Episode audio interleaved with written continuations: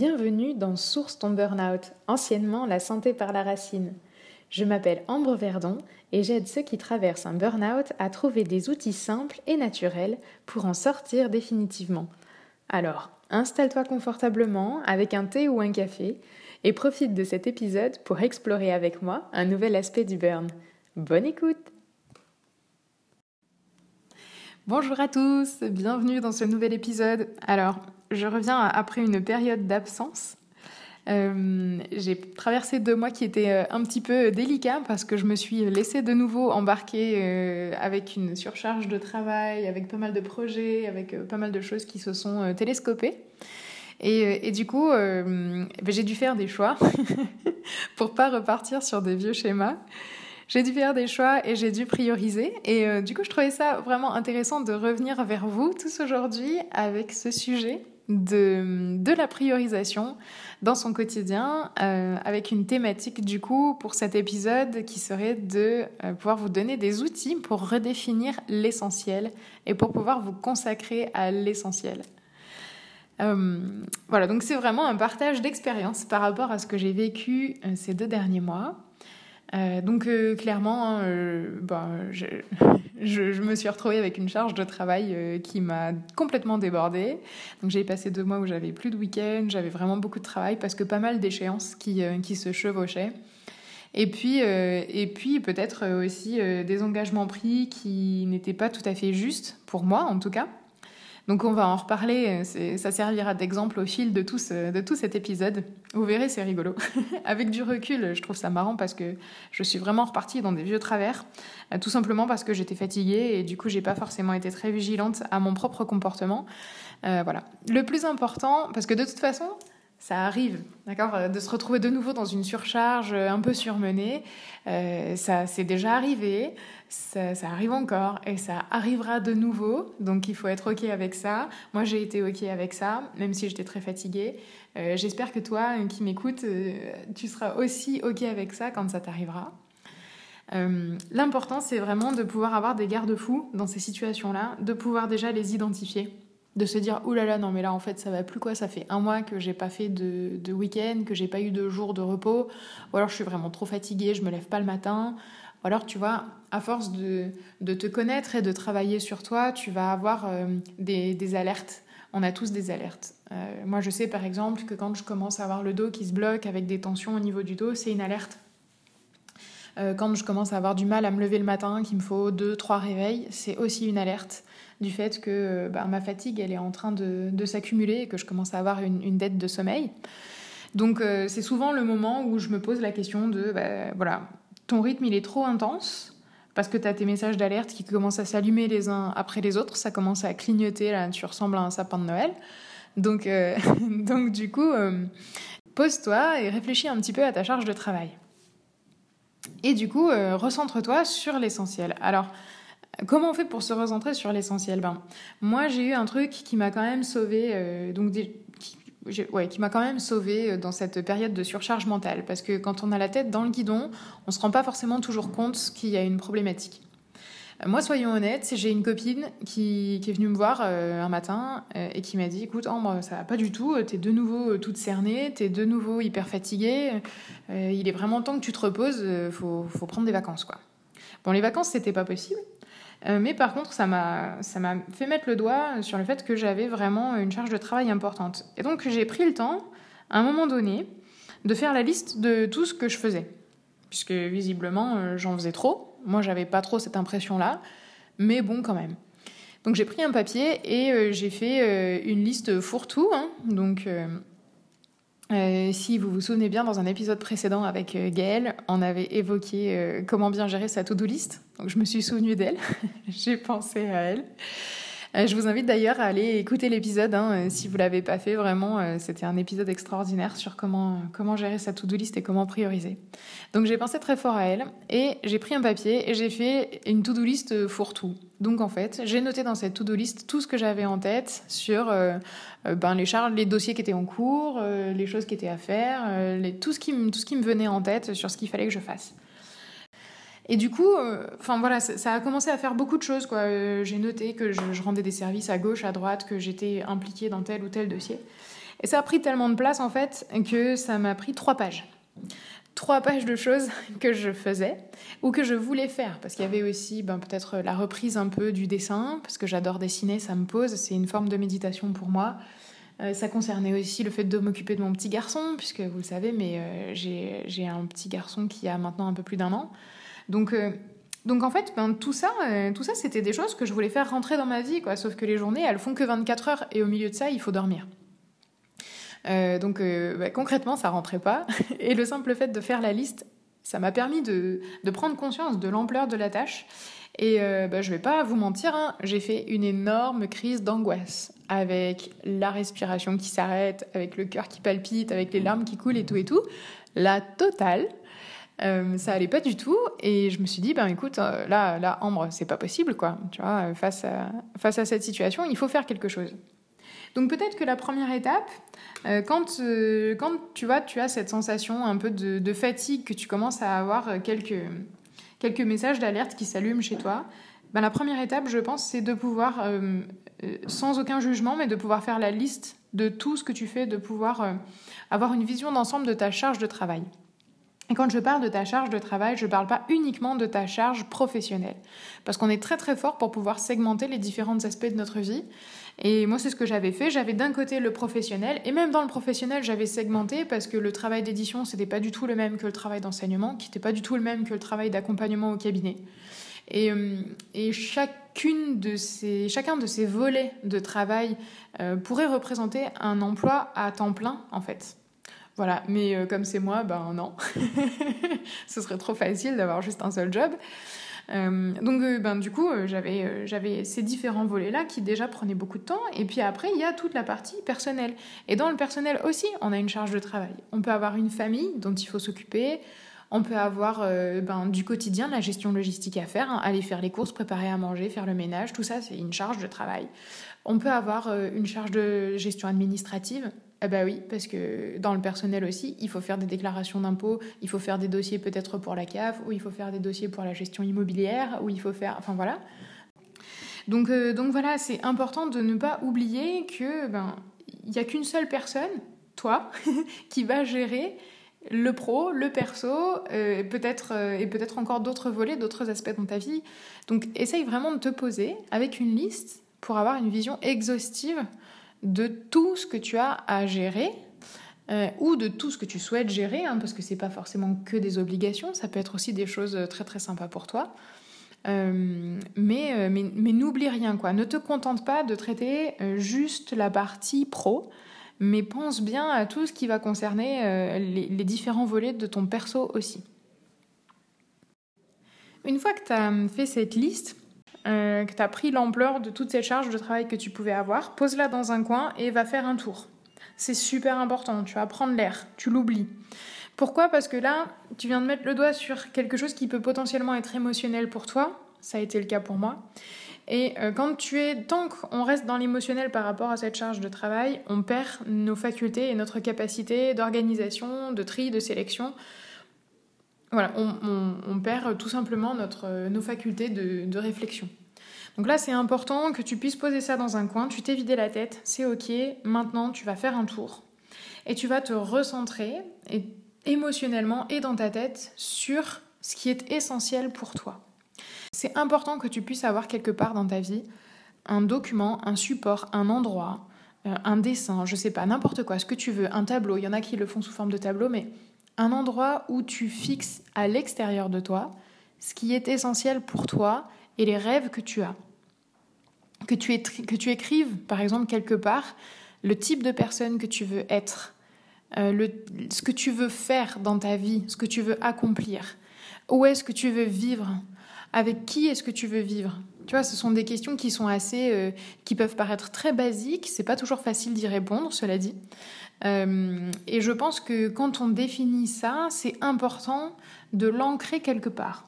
Et quelque part qui soit, enfin, c'est pas juste de se dire ah ouais c'est bon j'y ai pensé, j'en ai rêvé et voilà. Parce que quand la difficulté arrive ou quand la réalité vient nous confronter sur des choses qui sont un peu délicates en termes de choix, euh, bah, en fait, on a tendance à vite, très vite oublier ce qui est essentiel pour nous et quelles sont, euh, quelle est notre direction et quels sont nos rêves. Donc note-le quelque part dans un endroit qui ne soit pas dans ta tête, euh, pour pouvoir l'utiliser comme guide en fait.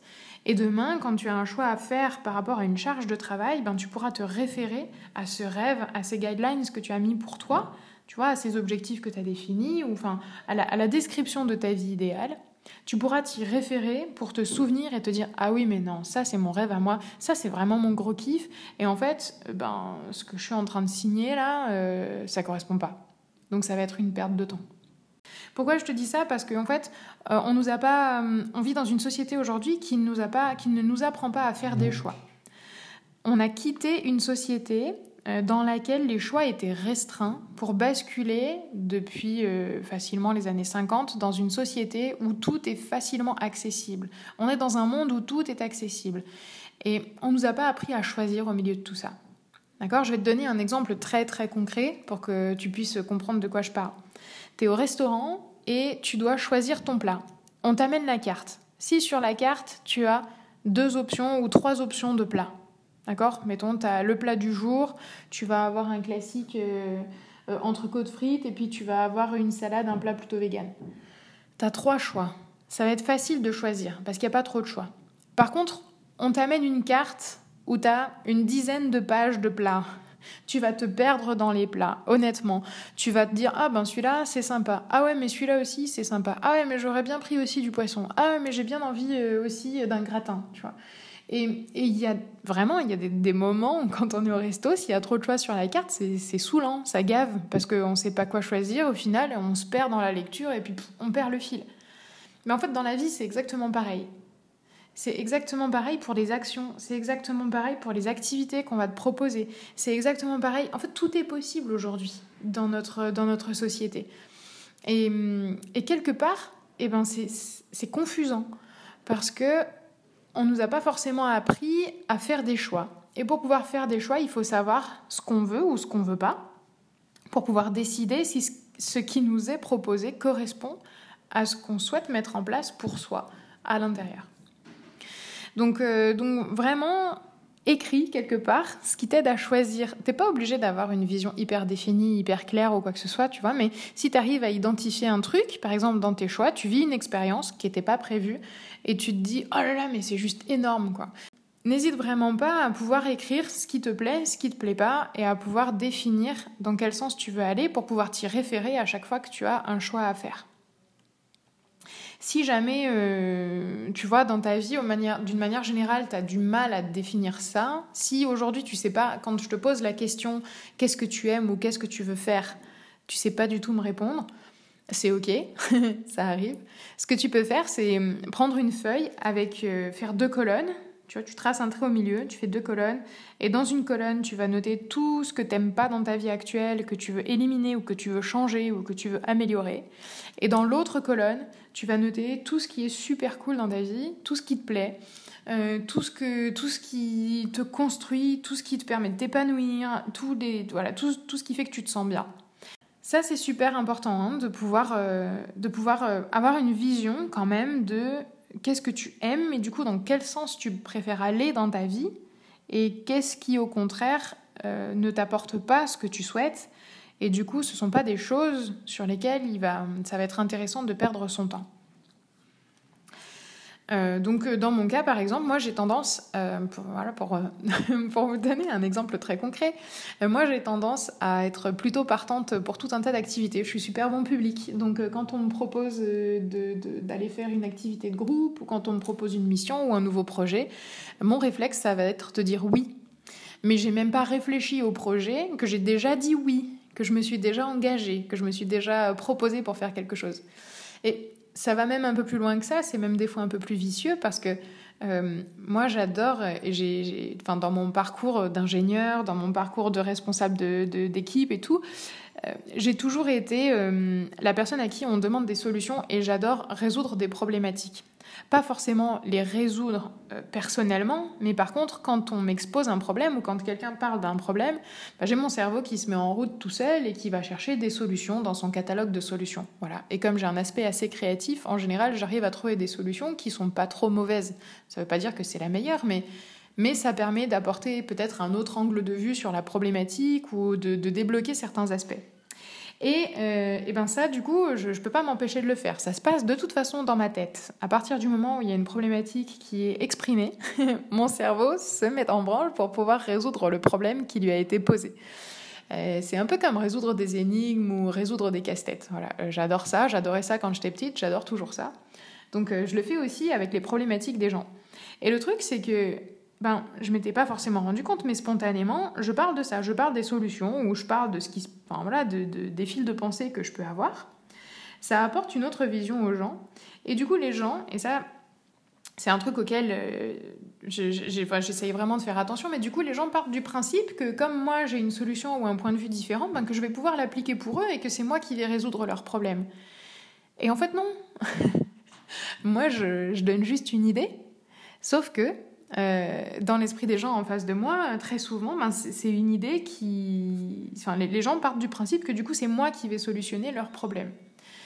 Et puis ben, moi, dans ma, dans ma générosité ou dans mon élan, en fait, euh, dans l'élan de la discussion, je leur dis, bah oui, il n'y a pas de souci, je vais résoudre le truc pour toi. Et du coup, et eh ben patatras, en l'espace de trois phrases, sur une discussion au départ où euh, ben, j'étais, euh, j'étais peut-être sollicitée, mais, mais pas en tant qu'acteur du projet, je me retrouve euh, investie de la mission de résoudre pour autrui sa problématique. Et du coup, ben, j'ai une charge de travail supplémentaire qui se rajoute. Et ça, je m'en suis rendu compte en faisant ben, cette fameuse liste, de, cette fameuse to-do list vide cerveau quand, je me suis rendu compte que j'étais trop, euh, que trop en surcharge, et en le comparant avec ce que je souhaitais mettre en place dans ma vie à moi. C'est-à-dire quelque part, j'ai vraiment écrit ce qui était mon projet professionnel, euh, et j'ai comparé mon projet professionnel avec du coup bah, les actions que je menais réellement, concrètement au quotidien. Et là, il y a eu un deuxième choc qui m'a amené à l'étape numéro 3, du coup, qui est de pouvoir éliminer et écarter le superflu. D'accord? Donc l'étape numéro 1, c'est vraiment de pouvoir faire la to-do list de tout ce, qui, de tout ce que tu as en tête à l'heure actuelle, de tout ce dans quoi tu es engagé, de tout ce qu'il faut que tu fasses maintenant. Là, il y a cette espèce de phrase toute pourrie, il faut, il doit. Donc, euh, toute cette, première liste que tu as fait, euh, ça, c'est ce que. C'est ta charge mentale actuelle. Et puis l'étape numéro 2, c'est de pouvoir bien écrire quelque part et définir ce que tu souhaites faire. Quel est ton projet, tu vois? Et euh, donc l'étape numéro 3, c'est de pouvoir comparer les deux pour éliminer dans la liste que tu dois faire, des trucs que tu dois faire, entre guillemets, tout ce qui ne concerne pas ton essentiel. Tu vois? Et là, c'est important de pouvoir comprendre que, en fait, euh, tout ce qui ne correspond pas à ton essentiel, c'est de l'énergie que tu mets dans quelque chose qui ne te rapportera rien. Alors je parle pas forcément que de retour financier, hein. je parle aussi de satisfaction de soi, je parle aussi de... Enfin tu vois, de se dire que tu as une vie qui a du sens, euh, que tu as une vie qui, qui, est chouette, où tu réalises vraiment des choses, où, où tu avances, où, voilà, où ça fait sens pour toi. Euh, garde à l'esprit que quand tu te lèves le matin, tu as un capital d'énergie disponible pour chaque décision que tu prends, pour toute la journée. Tous les matins, tu te réveilles, tu as un capital de décision pour ta journée. Le temps que tu perds dans des décisions euh, qui, qui ont très peu de valeur ajoutée au final, l'énergie que tu perds dans ces décisions, elle est énorme. Donc en fait, le but du jeu, c'est de pouvoir éliminer de ton quotidien tout ce qui ne t'apporte rien et de pouvoir automatiser les tâches les plus négligeables ou qui t'intéressent pas pour te permettre de conserver ton énergie pour ce qui te tient vraiment à cœur et ce qui est vraiment important, pour voilà, ce rêve, cet objectif que tu, as, que tu as défini. Donc je te donne un exemple qui est assez souvent utilisé. Peut-être que tu l'as entendu, peut-être pas, mais tu as euh, Mark Zuckerberg qui est le fondateur de Facebook. Euh, lui, en fait, il s'est rendu compte que tous les matins, quand il était face à sa garde-robe, c'était juste un enfer euh, de pouvoir choisir comment s'habiller. Et qui perdait un temps fou à décider de quelle couleur serait son pantalon, de quelle couleur serait sa chemise, de quelle couleur serait sa veste et tout. Et euh, ça l'a gavé. Et du coup, il a décidé que bah, quand il serait au travail, tous les jours, il porterait la même chose. D'accord? Donc dans sa garde-robe, il n'y a que des t-shirts blancs avec des vestes grises. Il n'y a que ça. Comme ça, le matin, il ne se pose pas la question. Le choix, il est simple. Il n'y a qu'une seule option. Il perd pas de temps là-dessus. D'accord? Alors bon, lui, il a estimé que euh, cet aspect vestimentaire, c'était pas son essentiel. Peut-être que toi, tu vas estimer que c'est ton essentiel, il n'y a pas de souci. Euh, mais tu peux aussi te poser la question sur d'autres choses, tu vois? Donc vraiment, on peut se poser la question sur la manière dont on s'habille. On peut aussi se poser la question sur, sur ce qu'on mange. Hein, parce que pareil, le temps incroyable qu'on perd euh, quand on doit faire à manger tous les jours, quand il faut trouver de nouvelles idées, de recettes pour pouvoir éviter de cuisiner tous les jours la même chose, pour pouvoir machin, et tous les jours il faut recuisiner, ça peut être long et fastidieux, ça peut coûter beaucoup, beaucoup d'énergie de cuisiner. Si c'est pas trop ton truc, ben, tu as plusieurs options. À ce moment-là, tu peux tout à fait envisager euh, ce qui s'appelle le batch cooking. Je sais pas si tu connais. Le batch cooking, c'est euh, le fait de, consacrer deux ou trois heures euh, le dimanche, par exemple, pour cuisiner tous tes plats de la semaine et pour pouvoir faire tous tes top. Comme ça, ben, tu sais ce que tu manges en gros tous les jours et le reste de la semaine, t'as pas de temps à consacrer à la cuisine. Donc c'est assez, c'est assez intéressant. C'est une manière de cuisiner qui est très optimisée si tu veux pas perdre trop de temps. Euh, tu peux aussi tout à fait envisager d'externaliser ça, quoi. De, manger euh, peut-être un peu plus régulièrement au resto. Alors moi, en tant que naturopathe, je ne peux, pas, je peux pas te donner ce conseil-là. On en reparlera aussi, mais je peux pas te conseiller de manger tous les jours au resto, mais par contre, euh, tu peux avoir des services de livraison à domicile qui font des plats diététiques ou, enfin, tu vois, des solutions traiteurs qui sont tournées santé qui peuvent te permettre de ne pas avoir à cuisiner, mais de quand même consommer des aliments qui soient bons pour ta santé. Donc, il euh, n'y a pas une obligation à cuisiner si tu n'aimes pas cuisiner et si pour toi, c'est pas un essentiel. Voilà, donc c'est bien de pouvoir réfléchir à tout ce qui peut euh, s'automatiser pour éviter de perdre du temps dessus. Il euh, y a un autre phénomène qui est que les sollicitations des autres coûtent aussi beaucoup d'énergie. Donc euh, dans mon cas, par exemple, ben, c'est typiquement, typiquement le cas que je racontais un petit peu avant, où dans une discussion, au cours d'une conversation, quelqu'un va exprimer une problématique, moi je vais apporter une idée parce que ben, je réfléchis à sa problématique comme si c'était la mienne, et en fait derrière je me retrouve engagée avec quelqu'un qui attend après moi pour que je résolve un problème qui ne me concerne pas, qui va rien m'apporter, et c'est du bénévolat. ça, ce sont les sollicitations des autres.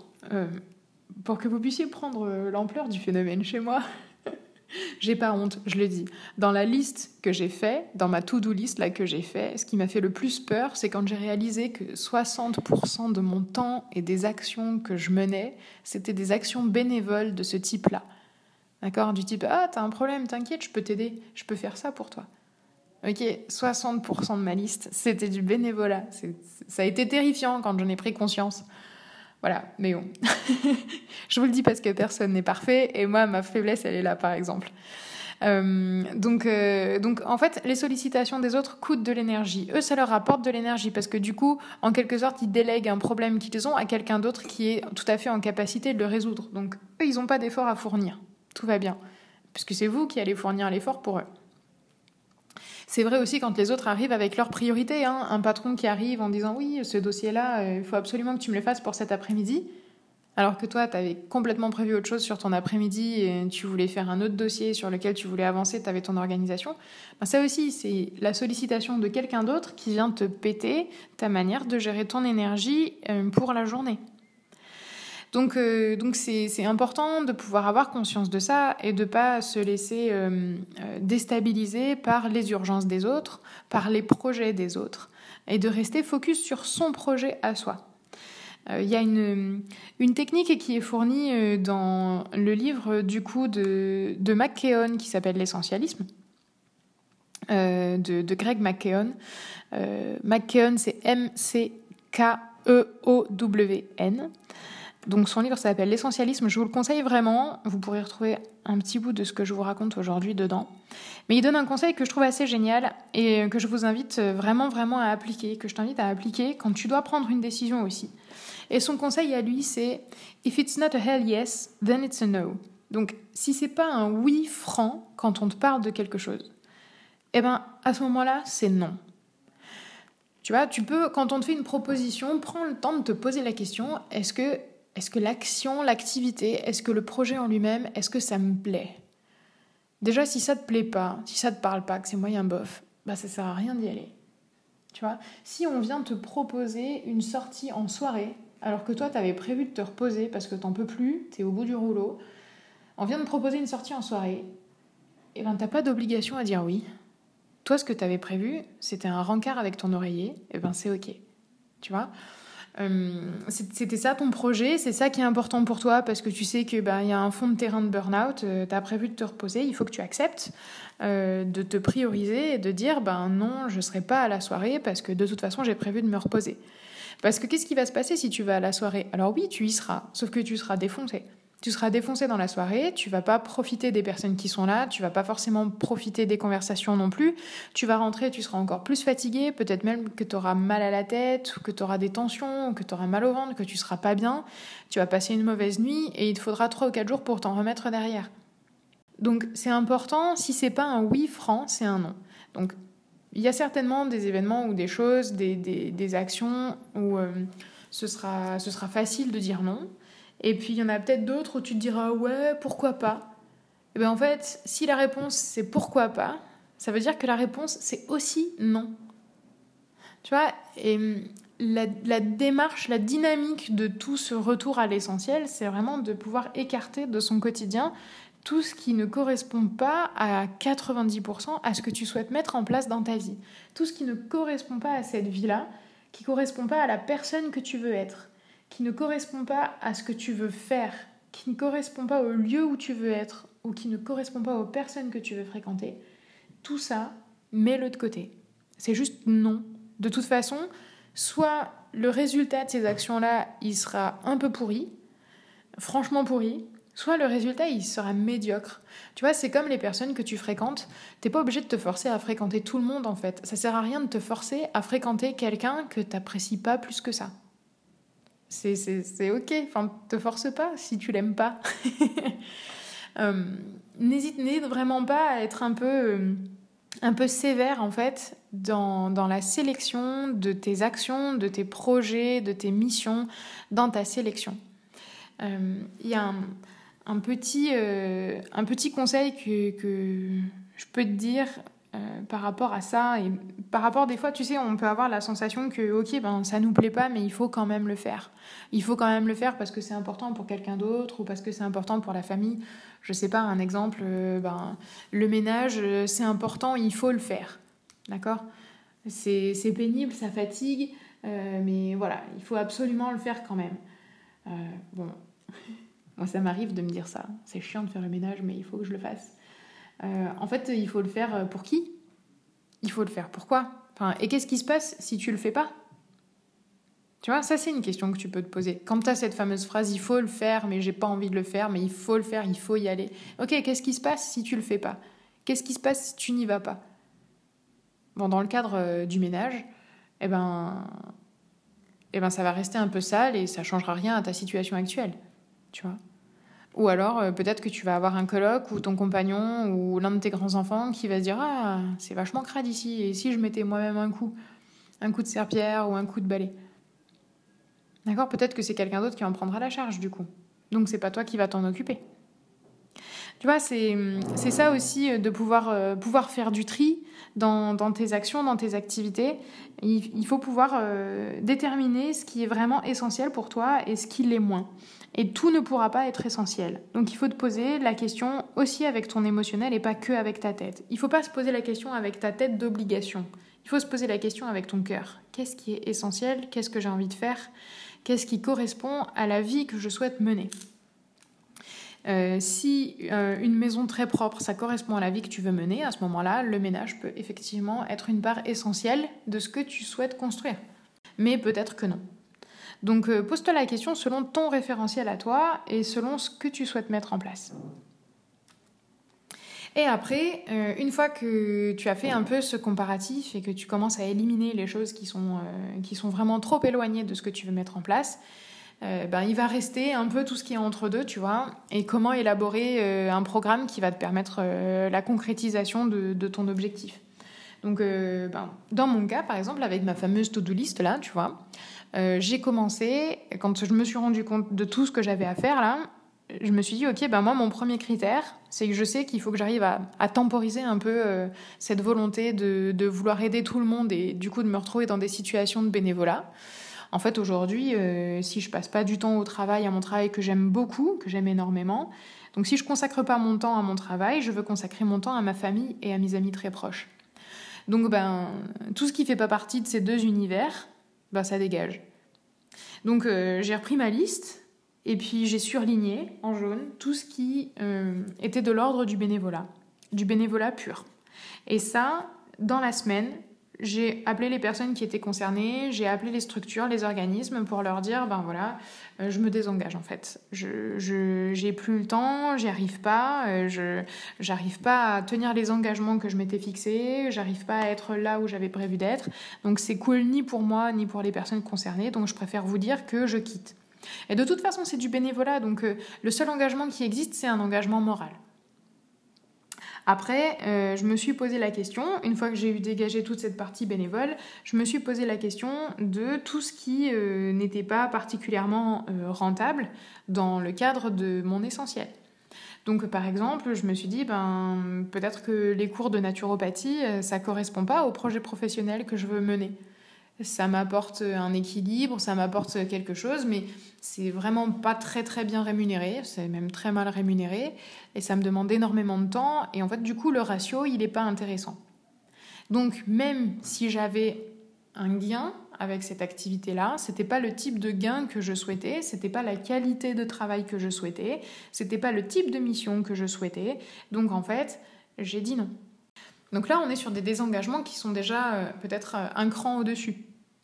Voilà, donc je me suis désengagée de deux, trois petits contrats comme ça euh, qui rapportaient des cacahuètes, donc moi que j'ai appelé des assimilés bénévolats, qui étaient des missions qui correspondaient pas du tout à ce que je voulais avoir comme cœur de métier, qui correspondaient pas du tout à ce que je souhaitais faire d'un point de vue professionnel, mais que j'avais mis en place pour rendre service sous couvert d'une micro-rémunération.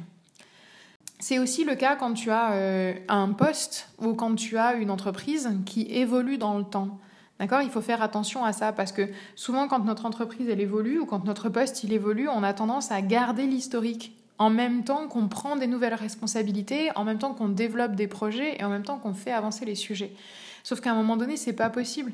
Tu vois? C'est comme si, euh, mettons, tu te retrouves dans une situation où tu as un gars qui avance dans une entreprise et qui au départ rentre comme un employé et qui finit comme directeur.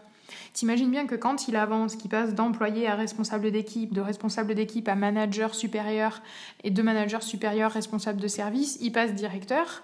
Quand il est directeur, il peut pas continuer à faire l'exécutif de son poste d'ouvrier de départ. C'est pas possible. À un moment donné, il a fallu qu'il laisse tomber une part de ses actions, de ses activités. Bon, et eh ben c'est vrai pour toi. Le schéma que tu as mis en place euh, quand, tu as démarré, à une époque où tu démarrais, tu étais sur un début de projet, c'était un schéma qui était valide à ce moment-là, c'était une organisation qui était valide à ce moment-là et qui n'est plus forcément valide maintenant.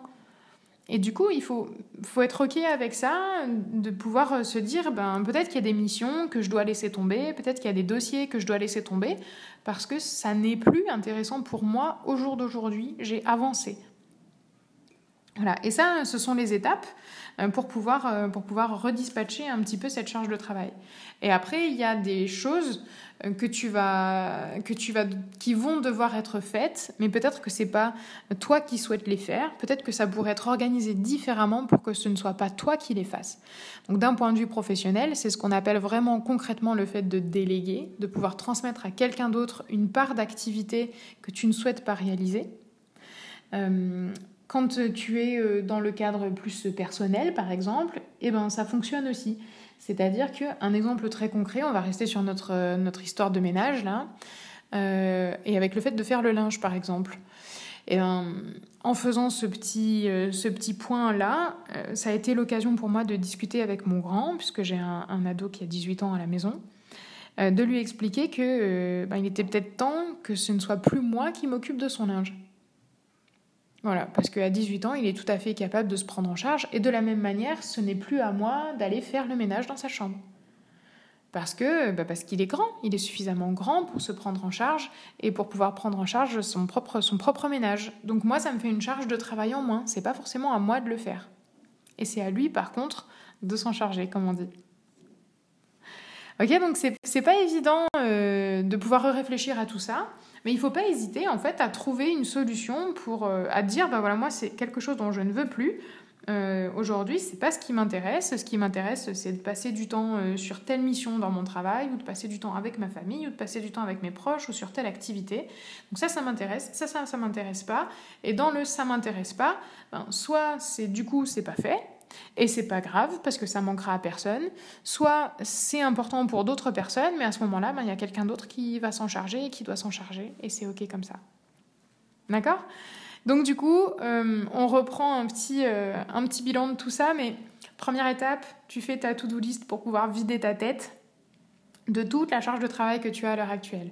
Deuxième étape, tu refais le point, tu relis si tu l'as déjà écrit ou tu écris ce que tu souhaites, ce qui est essentiel pour toi, qu'est-ce que tu veux faire dans ta vie, qui tu veux être, où tu veux être, avec qui tu veux être?